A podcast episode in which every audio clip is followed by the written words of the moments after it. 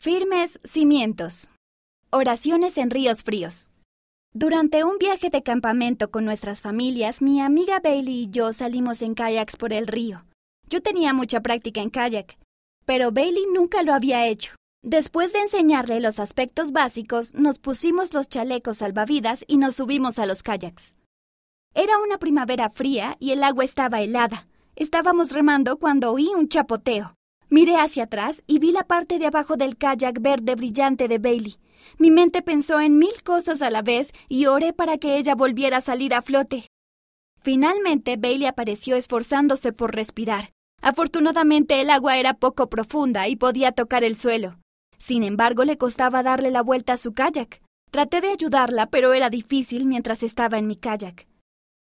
Bailey me dijo que tenía las piernas entumecidas y empezó a entrar en pánico. Sentí la impresión de que debía hacer una oración con ella. Justo después de orar pidiendo seguridad y guía, me sentí consolada y supe que todo saldría bien.